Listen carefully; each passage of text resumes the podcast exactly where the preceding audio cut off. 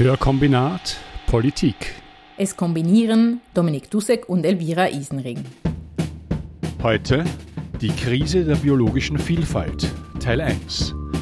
Die WOTS beschäftigt sich mit den naturschützerischen und sozialen Ideen der Agrarökologie. In der letzten Folge ging es um die Klimakrise. Heute geht es um eine weitere Krise, die jedoch etwas weniger im Rampenlicht steht. Die Biodiversitätskrise. Biodiversitätskrise meint den Verlust der Artenvielfalt von Tieren und Pflanzen, den Verlust der genetischen Vielfalt innerhalb der Arten und den Verlust von Ökosystemen wie Wäldern, Meeren, Landschaften. Die Biodiversitätskrise umfasst also das Abholzen des tropischen Regenwaldes, wie auch den Plastikmüll im Meer, das Bienensterben und vieles, vieles mehr. Ob die Klimakrise nun die größere Gefahr für die Menschheit darstellt als die Biodiversitätskrise oder umgekehrt, sei mal dahingestellt. Klar ist, Biodiversität ist die Grundlage allen Lebens auf der Erde, auch des menschlichen. Die Ursache des Massensterbens sind die Zerstörung natürlicher Lebensräume, Klimawandel, Umweltverschmutzung, Übernutzung oder kurz, die Ursache ist wieder einmal der Mensch. Das Problem ist schon lange erkannt und schon lange wird darüber verhandelt, wie man es meistern könnte. Auch aktuell. Seit dem 7. Dezember treffen sich Vertreterinnen und Vertreter von fast 200 Staaten zur COP15, um das Steuer herumzureißen oder wenigstens zaghaft in eine andere Richtung zu lenken. Diese COP findet alle zwei Jahre und, wie die Zahl schon sagt, nun zum 15. Mal statt. Seit drei Jahrzehnten also treffen sich die Regierungen, um das Überleben der Arten und Ökosysteme zu sichern. Bislang wurde noch kein einziges UN-Ziel zur Eindämmung des Naturverlustes erreicht. Immerhin scheint das Bewusstsein für die Problematik seither gewachsen zu sein. Doch auch wenn bei solchen Konferenzen das Resultat verlässlich eine große Enttäuschung ist, im Grunde wären sie enorm wichtig, Sie könnten die Transformation einleiten, die notwendig ist, um den Verlust der biologischen Vielfalt zu stoppen. Wie könnte eine solche Transformation aussehen? WOTS-Redaktorin Bettina Dietrich beschäftigt sich schon sehr lange mit ökologischen Themen und der Agrarpolitik. In ihrem Buch Gemeinsam auf dem Acker Solidarische Landwirtschaft in der Schweiz findet man Tipps und praktische Beispiele, wie solidarische Landwirtschaft konkret funktionieren könnte oder bereits funktioniert. Dominik hat mit ihr gesprochen. Bettina Dietrich, du hast dich für die WOTS in diversen Texten bereits mit Biodiversität auseinandergesetzt. Unter anderem schreibst du da, die Klimakrise wäre in aller Munde, aber die Biodiversitätskrise nicht. Dazu passt, dass in diesen Tagen äh, die COP15 stattfindet die Biodiversitätskonferenz, die große. Und im Gegensatz zu den großen Klimakonferenzen kriegen das tatsächlich, würde ich stark vermuten, weniger Leute mit. Diese COP15, die Biodiversitätskonferenz, äh, was ist die Bedeutung von ihr oder von diesen Konferenzen im Allgemeinen und was wird dort konkret besprochen? Ja, das stimmt. Diese Weltbiodiversitätskonferenz ist viel weniger bekannt als die Klimakonferenz. Sie funktioniert eigentlich ähnlich, also COP heißt einfach Conference of Parties, das heißt VertreterInnen aller Staaten, fast aller Staaten sind dabei. Diese Konferenz geht zurück auf die Biodiversitätskonvention, kurz CBD, die entstanden ist am sogenannten Erdgipfel in Rio. Den kennen die einen oder anderen noch, der war 1992. In Kraft getreten ist diese Konferenz dann 1993 und ist ein internationales Umweltabkommen, wie das Klimaabkommen eben auch, oder die Klimaabkommen das äh, den Schutz der biologischen Vielfalt zum Ziel hat. Jetzt geht es dieses Mal darum, ähm, neue Ziele zu verabschieden. 2010 wurden an der 10. solchen Konferenz in Japan die sogenannten Aichi-Ziele verabschiedet und die sollten eigentlich bis 2020 erreicht werden. Und jetzt geht es darum, sich über Nachfolgeziele einig zu werden. Das ist ein sehr kompliziertes Verfahren, da können alle VertreterInnen der Staaten können Vorbehalte anbringen. Das gibt dann so ein riesiges Dokument mit lauter Klammern über die man sich dann einig werden soll. Es gibt also einen großen Streit um Formulierungen in diesem Prozess. Wenn ich kurz dazwischen fragen darf, äh, wie stehen denn die Chancen, dass diese damaligen Ziele bis, bis, bis wann hätten die erreicht werden sollen, hast du gesagt? Bis 2020. Das war ja bereits. Äh, sind die erreicht worden?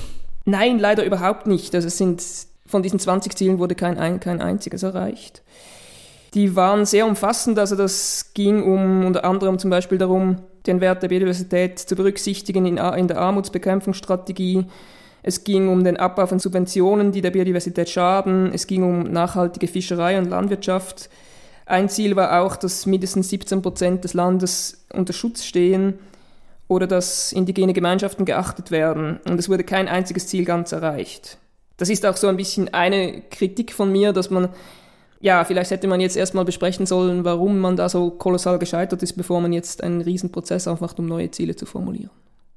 Du stellst eben äh, die Bekanntheit der Klimakrise und die nicht so große Bekanntheit der Biodiversitätskrise einander gegenüber und du schreibst auch zum Beispiel, dass gerade durch diese Fokussierung zum Beispiel auf die Energiewende, also man kann auch sagen auf technologische Lösungen, dass diese Fokussierung auf Kosten der Biodiversität gehen kann. Das ist ein Gegensatz, der manche überraschen mag. Kannst du das erklären, diesen Gegensatz?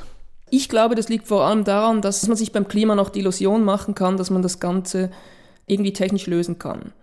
Also ich verfolge ja schon sehr lange eigentlich die Umweltpolitik, schon seit, seit meiner Kindheit letztlich und es kommt ja immer so in Wellen, dann ist das Thema sehr stark da, dann war es wieder völlig weg und eigentlich so richtig zurückgekommen ist es erst 2018, als die Klimabewegung richtig groß wurde.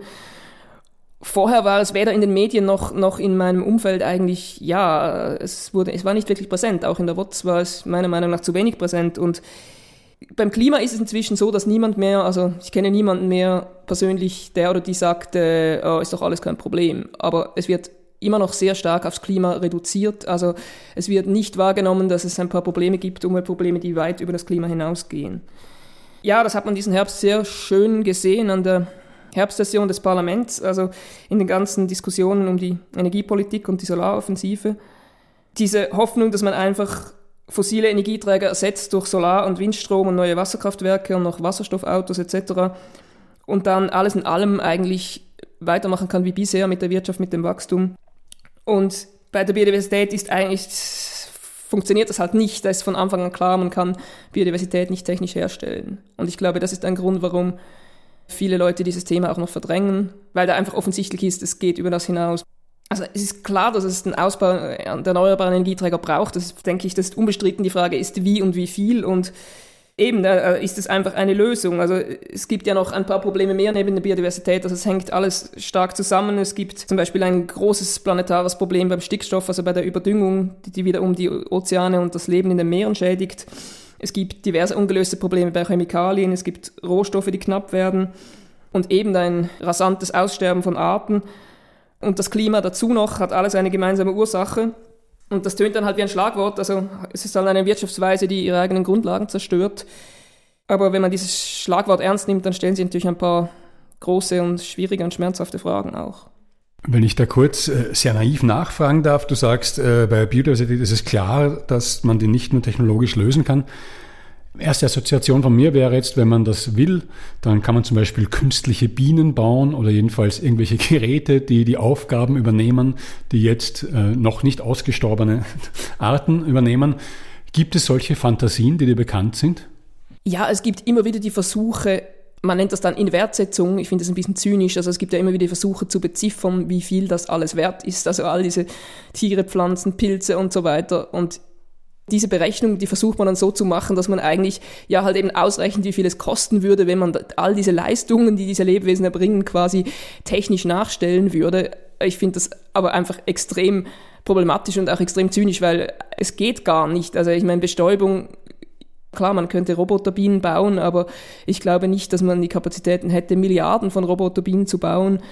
Und es ist dann erstmal ein einzig, eine einzige Tierart. Und gerade, ich meine, die Landwirtschaft hängt vom Bodenleben ab. Da geht es um, um ein Zusammenwirken von Hunderten und Tausenden von verschiedenen, äh, also eben nicht nur Tieren, sondern auch Pilzen, Bakterien etc., Fadenwürmern, allem Möglichen, das man zum Teil noch nicht einmal kennt. Das macht es ja auch so komplex. Wir wissen ja auch nicht, was genau passiert, wenn jetzt, wenn jetzt eine Tierart ausfällt. Das ist, äh, kann ja sein, dass es, das ist ja alles extrem vernetzt und, und verwuselt und ver, verbunden auf eine Art, die, die so komplex ist, dass man sie zwar erforschen kann, aber nie ganz verstehen wird.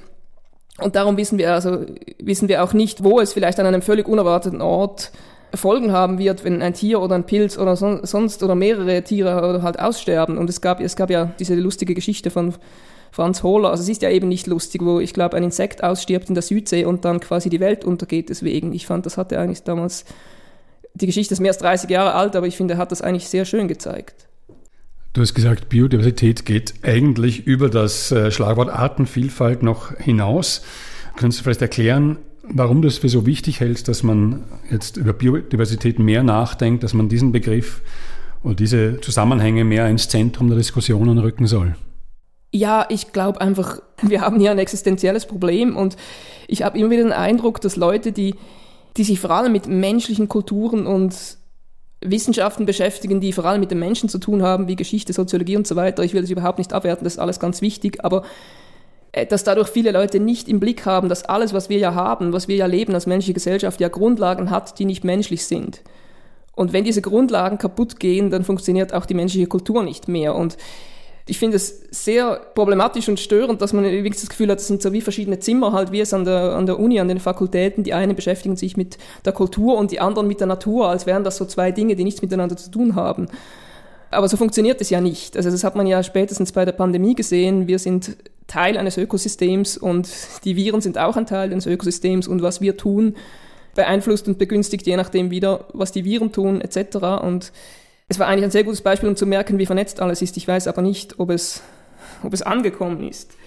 Ich glaube halt einfach, dass wir in Westeuropa und besonders in der Schweiz, wir haben eigentlich kein realistisches Bild von diesem Notstand, also über die Biodiversität hinaus, auch überhaupt, was global in der Umwelt los ist. Und ich glaube, es hat zwei Gründe. Zum einen liegt es daran, dass ja in den letzten 30, 40 Jahren die Luft und das Wasser in, bei uns eigentlich sauberer geworden sind, weil wir alle dreckigen Industrien nach Asien ausgelagert haben. Das sind eigentlich meine ersten politischen Erinnerungen. Da war ich so im Kindergarten, das war dieser Chemieunfall in, bei Basel, der Schweizer Halle. Und da haben die Leute wirklich Angst, die Flüsse sind tot, die, die Wälder sterben. Das war eine sehr existenzielle Krise für, und es gab ja danach große Demos und so weiter. Aber dann wurden ja all diese dreckigen Industrien, die verschwanden dann aus unserem Blickfeld. Wir profitieren zwar immer noch davon, aber wir sehen den Dreck nicht mehr. Und das hat zur, zur Illusion geführt, dass es ja eigentlich gar nicht so schlimm sein könnte. Für die jüngeren Zuhörerinnen und Zuhörer, der Chemieunfall Schweizer Halle fand im Jahre 1986 statt. Übrigens genau 185 Tage nach Tschernobyl. Ein Großbrand brach in einer Lagerhalle des Schweizer Chemieunternehmens Sondo, heute Novartis, aus und hochgiftiges Löschwasser floss in den Rhein. Der Rhein färbte sich rot und tausende Fische trieben tot im Wasser. Die NZZ schreibt 30 Jahre nach der Umweltkatastrophe in einem Artikel mit dem Titel Tschernobyl, das war übrigens ein Schlachtruf auf den Demos, dass heute der Rhein sauberer als vor 100 Jahren sei. Aber nicht etwa, weil ein Umdenken in der Industrie stattgefunden hätte, die Basler Chemiekonzerne hätten lediglich fünf Jahre nach dem Brand im Rahmen der Globalisierung damit begonnen, der verschärften Gesetzgebung auszuweichen, indem sie die Produktionen weitgehend von Europa nach Asien ausgelagert hätten. Das Problem wurde outgesourced, was der Welt unter dem Strich genau gar nichts bringt. Aus den Augen, aus dem Sinn.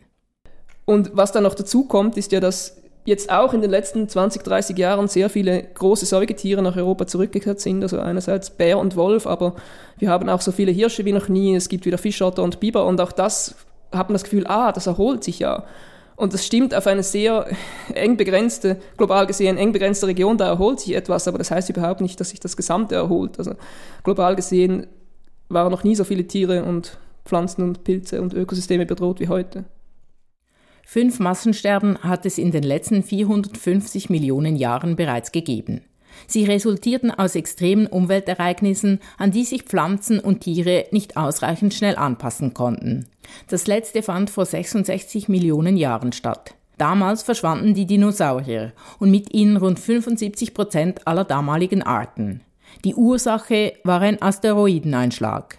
Forschenden zufolge verschwinden heute allerdings Arten hunderte Male schneller, als es natürlicherweise der Fall wäre.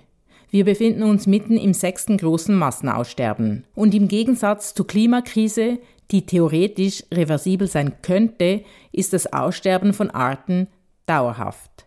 Sehr lesenswert dazu ist das mit dem Pulitzerpreis ausgezeichnete Buch Das sechste Sterben von Elisabeth Kolbert. Es umreißt den gravierenden Einfluss des Menschen auf das ökologische Gleichgewicht in der Welt und liefert zudem interessante Ausflüge in die Wissenschaftsgeschichte. Das Fazit, nur ein radikaler Wandel unseres ökonomischen und ökologischen Handelns kann vielleicht noch das Schlimmste vermeiden. Wird dieser an der COP15 in die Wege geleitet? Was wäre denn aus deiner Sicht der bestmögliche Ausgang dieser Konferenz und was könnte insbesondere die Schweiz machen? Ja, es wäre natürlich gut, ein ambitioniertes Abkommen zu haben, das vor allem auch wichtig ist, es darauf zu achten, dass kein Greenwashing stattfindet. Da hat gerade auch Pro Natura letzte Woche darauf hingewiesen, also dass es gibt die Gefahr, dass halt Schutzgebiete, die ja auch unter anderem dazu dienen können, Kohlenstoff zu binden, dass die dann wieder missbraucht werden, dass man anderswo sie als Ausrede braucht, um den CO2-Ausstoß nicht schnell genug zu senken. Und das ist natürlich, das muss verhindert werden. Dann gibt es große Diskussionen bei den ganzen Fragen von Menschenrechten, insbesondere indigenen Rechten auch.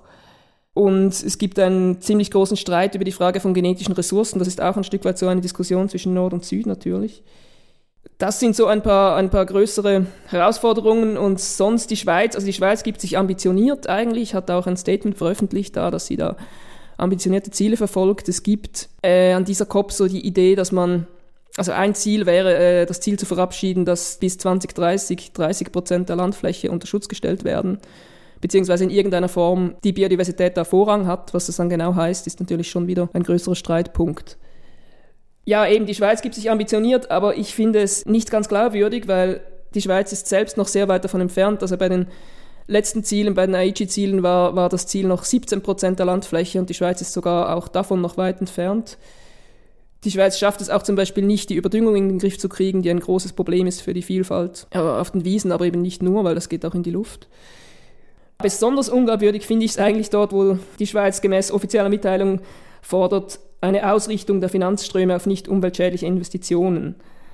Denn wir hätten ja mit der Konzernverantwortungsinitiative genauso etwas gehabt, das eigentlich ein Instrument gewesen wäre, das in diese Richtung geht. Die Initiative wurde bekanntlich ja eigentlich auch angenommen, nur ist dann am Stände mehr gescheitert und das wäre von mir aus äh, ein Grund gewesen, auch für die Regierung da etwas relativ Ambitioniertes zu verabschieden. Und da ist ja bekanntlich bis jetzt überhaupt nichts passiert.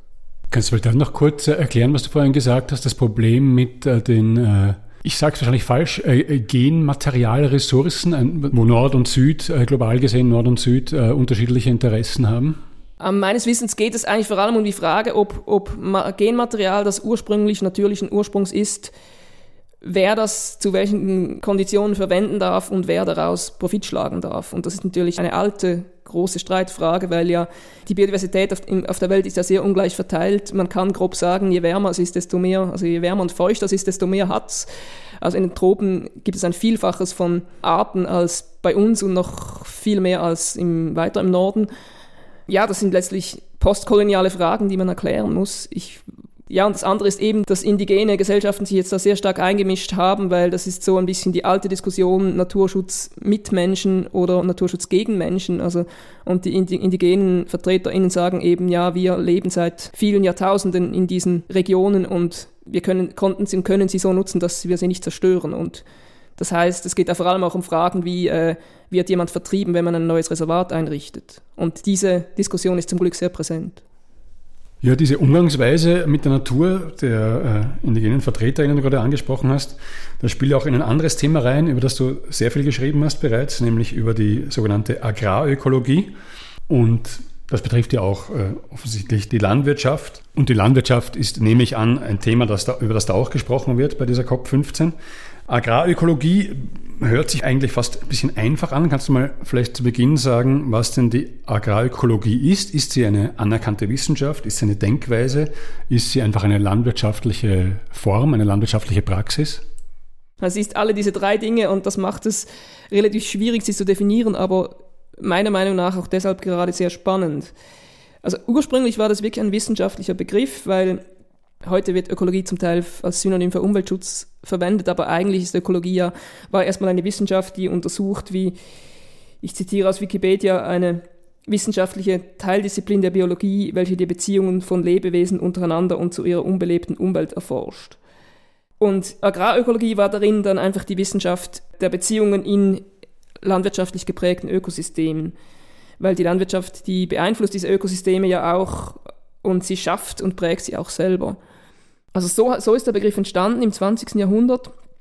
Und dann hat so ungefähr in den 90er Jahren haben Bewegungen des globalen Südens angefangen, diesen Begriff zu brauchen, also zum Beispiel Via Campesina, und sich den also angeeignet, eigentlich für etwas, was einerseits stark mit ökologischem Landbau zu tun hat, aber eben nicht Bio im, im Sinn des Nordens, weil Bio heißt in den Tropen eigentlich sehr oft, man zertifiziert etwas, damit man es exportieren kann. Und darum ging es diesen Bewegungen eben genau nicht, sondern es ging viel stärker eben darum, selber Verantwortung und Macht zu übernehmen über, über die Landwirtschaft. Das spielen auch Landrechtsfragen sehr stark rein. Also zum Beispiel das Landlo die Landlosenbewegung in Brasilien orientiert sich auch sehr stark daran. Also an, einem, an einer Praxis, an einer Bewegung, die, der die Ökologie sehr wichtig ist, die aber eben auch ganz viele sozialen Fragen einbezieht. Von der Frage eben, we, wem gehört das Land, bis zu was produzieren wir für wen und wer ist das dann am Schluss, wer bekommt wie viel Einkommen dafür. All diese Fragen sind da sehr eng verstrickt. Auch zum Beispiel die Frage der Geschlechterrollen in der Landwirtschaft und eben der Nord-Süd-Beziehungen. Und so ist es dann eben eine Praxis geworden. Und ja, ich habe auch bei Vian Campesina ein schönes Zitat gefunden, das eben sagt, Agroecology is not just about how we work with the land, but also about how we work with each other as people. Ja, ich habe schon sehr viel darüber geschrieben, aber es ist lustig, es ist jetzt das erste Mal, also der Text, der nächste Woche in der WOTS erscheint, der erste Mal, dass, dass ich ihn wirklich explizit über diesen Begriff schreibe und ihn versuche zu fassen und an diesen Bewegungen zu fassen. Das hat auch damit zu tun, dass er eigentlich erst so in den letzten zwei, drei Jahren so richtig angekommen ist im deutschsprachigen Raum, also als Bewegung. Obwohl ich ihn schon sehr lange gehört habe, ich glaube, es war vielleicht vor etwa zwölf Jahren, als ich ihn das erste Mal gehört habe, Damals war mir nicht ganz klar, ja, was soll denn das jetzt? Warum braucht jetzt wieder ein neues Wort? Ist das einfach Bio ohne Zertifikat oder was soll das eigentlich? Und, und habe dann erst jetzt über die Jahre eben, glaube ich, verstanden, dass es eben viel mehr ist als einfach Bio und dass es eben gerade darum so spannend ist, weil es so das Potenzial hat, Szenen zu verbinden und einerseits eben auch Universitäten und Praxis zu verbinden, Stadt und Land zu verbinden und so die linken Szenen mit dem bäuerlichen Milieu zu verbinden, weil ja auch ja, vielleicht auch inzwischen so vor ungefähr zehn Jahren ja immer mehr linke AktivistInnen sich auch wieder für Landwirtschaft interessieren und auch landwirtschaftliche Berufe lernen und sich dann all diese Fragen halt auch automatisch stellen, weil es sind ja meistens oder sehr oft Leute, die nicht auf einem Hof aufgewachsen sind und dann kommt natürlich sofort mal die Frage, ja, wo arbeite ich denn? Also lasse ich mich irgendwo anstellen, versuche ich einen Hof zu kaufen, was extrem schwierig ist in der Schweiz, was unmöglich ist also es gibt dann auch all diese interessanten Clashes zwischen diesen Kulturen auch, die, die ich sehr spannend finde, was da entsteht und was es auch für Reibung gibt und auch für Missverständnisse und manchmal aber auch produktive Allianzen, ja. Also ich, ich stelle mir jetzt vor, wenn man nach agrarökologischen Prinzipien äh, das Land bebaut, das Land bewirtschaftet, dann entstehen da eher, eher kleinräumige Sachen, die darauf schauen, dass kein Raubbau betrieben wird durch die Landwirtschaft an der Natur. Trifft es das ungefähr und kannst vielleicht ein paar konkrete Beispiele nennen für, für besonders interessante agrarökologische Projekte? Also kleinräumig stimmt tendenziell, aber nicht immer. Also es heißt auch, also die Bewirtschaftsweise ist eigentlich, denke ich, der, der wichtigere Teil als die Frage, wie groß es ist. Es ist tendenziell kleinräumig, weil man halt großtechnische Lösungen ablehnt und halt auch die starke Abhängigkeit von fossilen Energien und häufig auch von Computertechnologie, die heute auf großen Betrieben, gerade zum Beispiel Gemüse, so vorherrscht ich bin jetzt für diesen Artikel verschiedenen Projekten nachgegangen. Es gibt ein Projekt, das ich faszinierend finde, das ist die Genossenschaft Atelier Paysan aus Frankreich, die jetzt auch in der Westschweiz ein bisschen Fuß gefasst hat.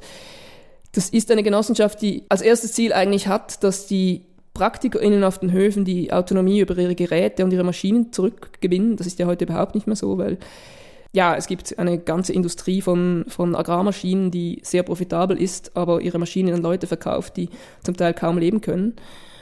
Das Atelier Paysan versucht mit, also sie entwickeln wirklich selber, also einerseits sehr raffinierte Handwerkzeuge, aber auch wirklich große Sachen, also Hackmaschinen, Sämaschinen, Dinge, die man an den Traktor hängen kann, oder auch ganze Ställe, Gehege, Brotbacköfen, entwickeln sie selber und stellen das Open Source ins Internet und machen vor allem viele Kurse, wo man das dann lernen kann. Also da wird viel geschweißt zum Beispiel, es geht recht oft um Metallbearbeitung.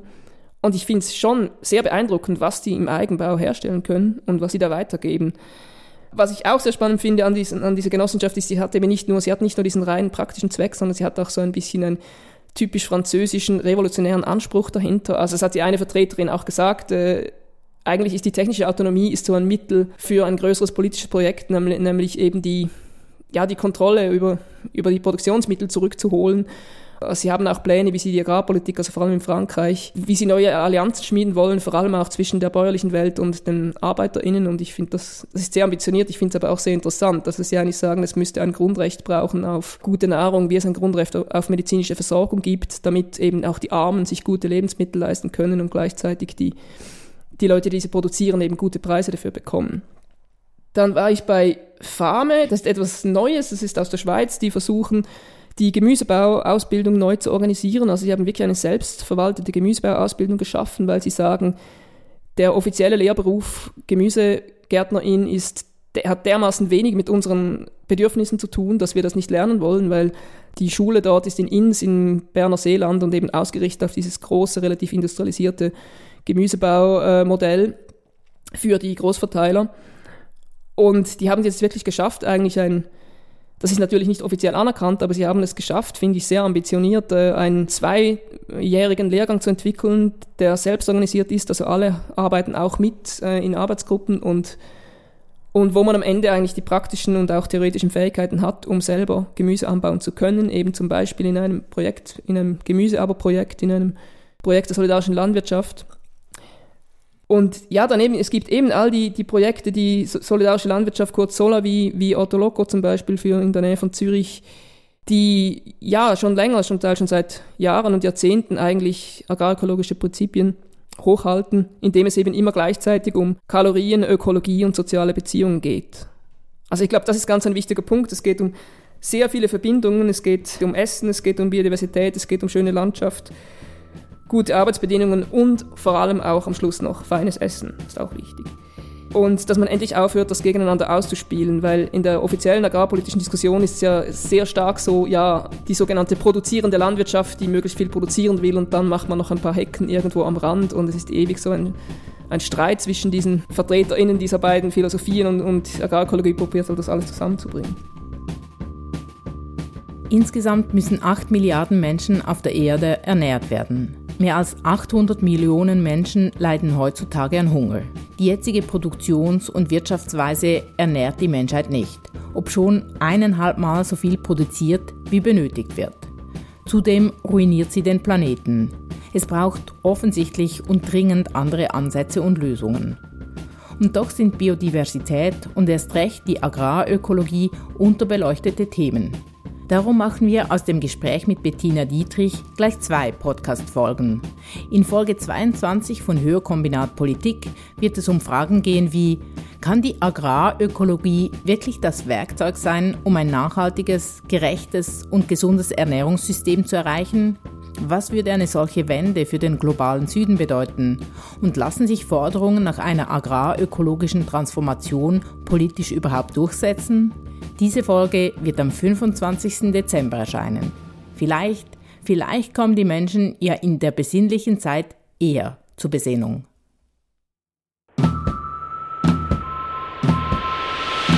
Hörkombinat Politik. Es kombinierten Elvira Isenring und Dominik Dussek.